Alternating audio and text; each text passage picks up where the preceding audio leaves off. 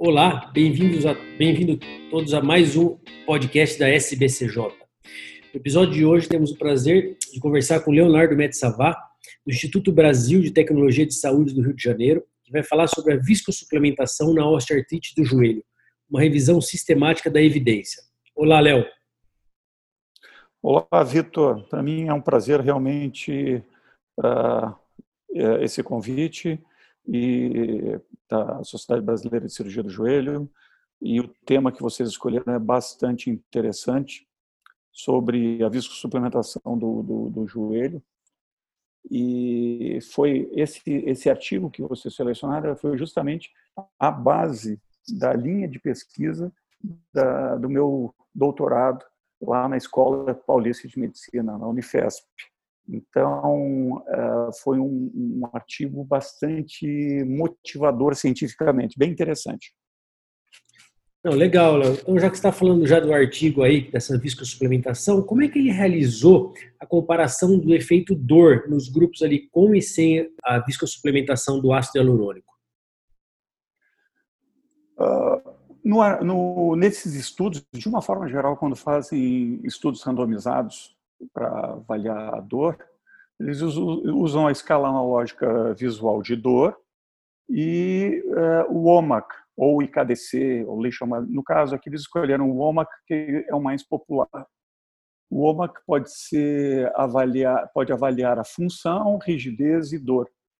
Só que são escalas uh, subjetivas, são escalas referidas pelo próprio paciente. Uh, então, esse estudo se baseou nessas escalas subjetivas, que tem uma, uma, uma variância bastante grande. Entendi, excelente. E aí, como é que o estudo achou o resultado em relação ao ômega aí, da dor, da função, segundo o artigo? É, eles não, no final do, do artigo, eles concluíram que não existe uma diferença eh, significativa entre os pacientes que foram tratados com viscosuplementação e com placebo. Os resultados não foram estatisticamente eh, significativos, mas foi justamente isso que chamou a minha atenção. Não pelo fato de ser viscosuplementação, ou que seja, fosse qualquer outro tipo de, de, de tratamento medicamentoso ou injetável, foi a maneira com que eles fizeram essa, essa revisão sistemática a análise deles. Se você for ali numa, no método que eles fizeram, eles usaram estudos duplos cegos, randomizados, mas eles permitiram a inclusão no estudo, a, estudos com até com pelo menos 30 pacientes em cada braço uh, da, da, da, do estudo. E a gente sabe que esse tipo de análise, análise subjetiva por esses questionários, WOMAC, IKDC, Lishon, eles precisam de uma amostragem muito maior para ter uma relevância estatística. Nós não conseguimos calcular estatística em 30 pacientes de cada lado.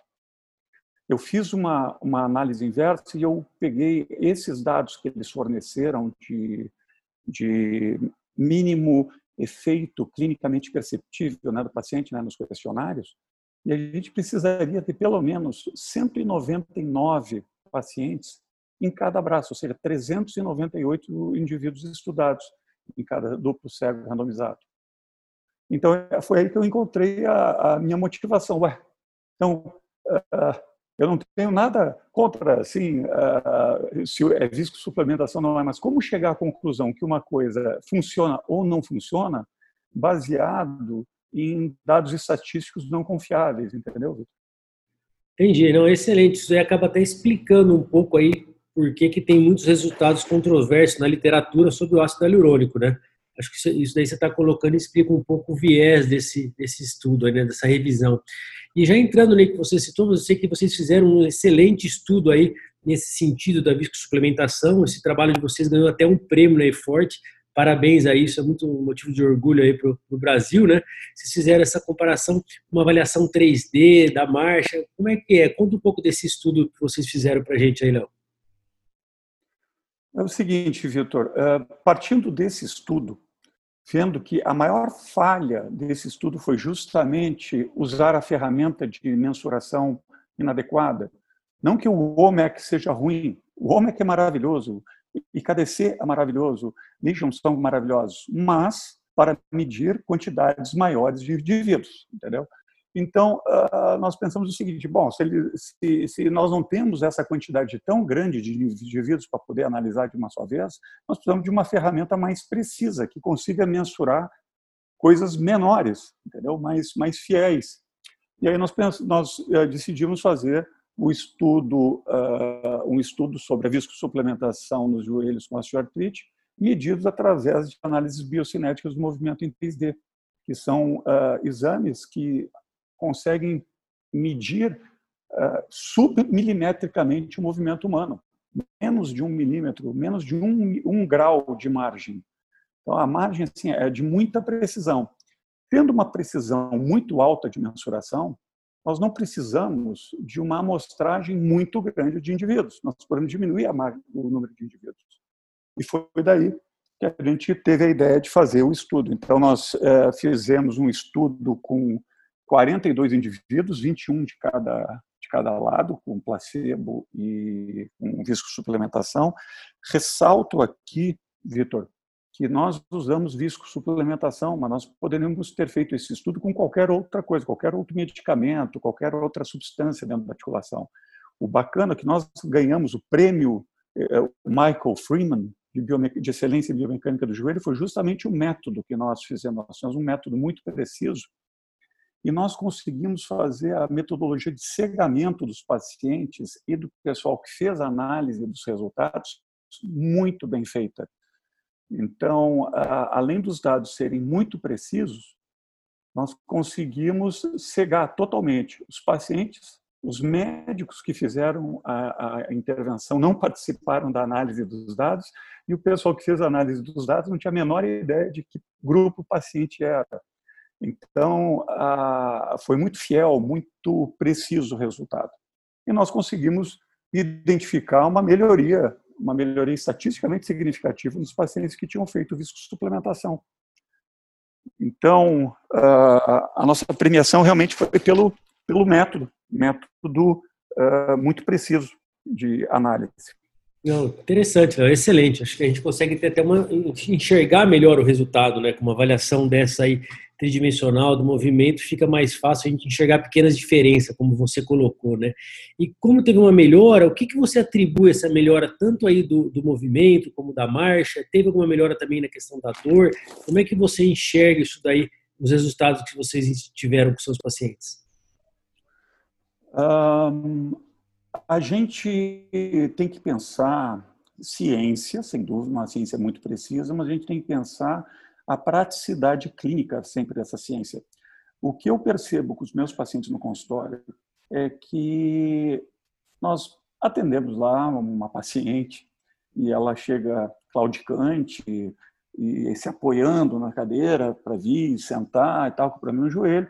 A gente institui um tratamento, seja ele qual for, não importa se é medicamentoso, oral, se é uma suplementação, e ela pode voltar algumas semanas depois ali no consultório, você pergunta, e aí, como é que a senhora está? Continuo com dor, doutor. Ela entra caminhando, ela não está se apoiando, ela está claudicando muito menos, mas a queixa subjetiva dela ainda existe. Ela, ao invés de andar somente até ali a mercearia e voltar com dor, ela já está indo lá do shopping com a filha. As pessoas melhoram a qualidade de vida deles, mas o que eles percebem é que eles continuam com dor entendeu? Então, isso traz um viés muito grande nas avaliações, não só da viscosuplementação, mas de muitos procedimentos ortopédicos. os problemas ortopédicos são muito guiados por, pela dor do paciente. E a dor é muito subjetiva. Então, a, a, através da análise biocinética, nós conseguimos ver o ganho de amplitude de movimento da articulação do joelho, não só de flexão e extensão, mas também de rotação. E os indivíduos ganharam uh, extensão máxima, flexão máxima e rotação do joelho. Então, a, a marcha do, do indivíduo após a suplementação uh, uh, se aproximou muito da marcha de um indivíduo não osteoartrítico, que nós temos esse padrão, entendeu? Quem estudava bastante isso, então, a ele, ele tem diversos estudos, inclusive nos que ele provoca o joelho e via o padrão de movimento. E a gente pôde ver que o indivíduo, quando tratado com visco-suplementação, ele pode achar, mas ele melhorou muito o funcionamento, eles aumentam a amplitude movimento fisiológico do joelho e isso dá a eles mais autonomia. Muito legal. Melhora a qualidade de vida, né? Acaba porque seguinte, por mais que ainda relata que sinta dor, a qualidade de vida melhora. Se a gente vai conseguir andar melhor, voltar um pouco mais ativo, né? Léo, muito interessante. Eu acho que é, fica aí uma, uma discussão muito boa aí para para todos aí a questão do ácido hialurônico, que às vezes não, não, é o maior efeito na dor, mas o que vale a pena observar é a qualidade de vida, é, a, quanto esse paciente está ativo, uma coisa que às vezes a gente não conseguiu mensurar, e vocês conseguiram, com esse estudo de vocês, mensurar isso. Léo, eu pedi para você fazer as suas Sim. considerações finais, aí, o que, que você deixa de mensagem aí para a gente. Sim, é, deixa a seguinte mensagem. Primeiro, quando o indivíduo tem dor, ele restringe o movimento daquela articulação. Tá? Isso é uma defesa natural do ser humano.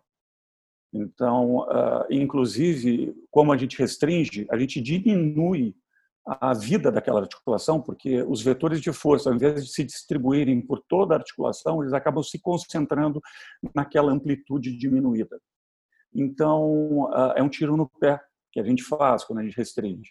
Com o tratamento, os pacientes ganham amplitude de movimento. Eles ganham por quê? Porque diminuiu a dor. Quando diminui a dor, nosso sistema nervoso central permite um movimento mais amplo. Permitindo um movimento mais amplo, a tendência é nós ganharmos tempo de vida da articulação. Isso é muito importante, porque todos esses estudos se encaixam nisso. Então, realmente é, é importante ter isso em mente. Segunda coisa que tem que ter em mente: a viscosuplementação não é a solução de tudo e de todos. Nós temos que, que considerar que a osteoartrite é uma doença que, desde o diagnóstico até a solução final, que pode ser uma artroplastia de joelho, que é a solução mais sólida que existe para a osteoartrite, só que ela é reservada só para os casos bastante avançados. Esse período entre o diagnóstico e uma artroplastia total de joelho pode variar entre dois anos e 11 anos. E o que fazer com esse paciente durante esses anos todos? Fazer ele, ele não pode ficar sentado esperando o tempo passar, nós temos que dar vida, funcionalidade. É nosso dever de médico diminuir a dor desse paciente e aumentar a função dele para o cotidiano. Esse é o grande desafio do médico. E é esse o nosso papel. Então, a suplementação, a meu ver, é simplesmente mais uma ferramenta na nossa mão, no arsenal que nós temos para melhorar a qualidade de vida das pessoas. Léo, excelente. Acho que ficou a mensagem aí, que é mais uma arma que a gente tem. É, quem quiser se aprofundar, esse artigo foi publicado no JBJS de 2015. É, e quem quiser ver também o trabalho que ganhou um prêmio, tem no site da eForte, trabalho do Leonardo Mercelar. Vale a pena também ver a apresentação da eForte, recomendo, que é muito, muito interessante. Queria te agradecer mais uma vez, Léo, pela participação e obrigado a todos os nossos ouvintes. Muito obrigado, Vitor. Foi uma honra e um abraço aí a todos os nossos ouvintes aqui. Estou à disposição. Se alguém tiver qualquer dúvida, pode entrar em contato comigo por e-mail. Muito obrigado. As opiniões expressas nesse podcast não representam necessariamente a opinião da Sociedade Brasileira de Cirurgia do Joelho. Os artigos aqui discutidos podem ser encontrados no site da SBCJ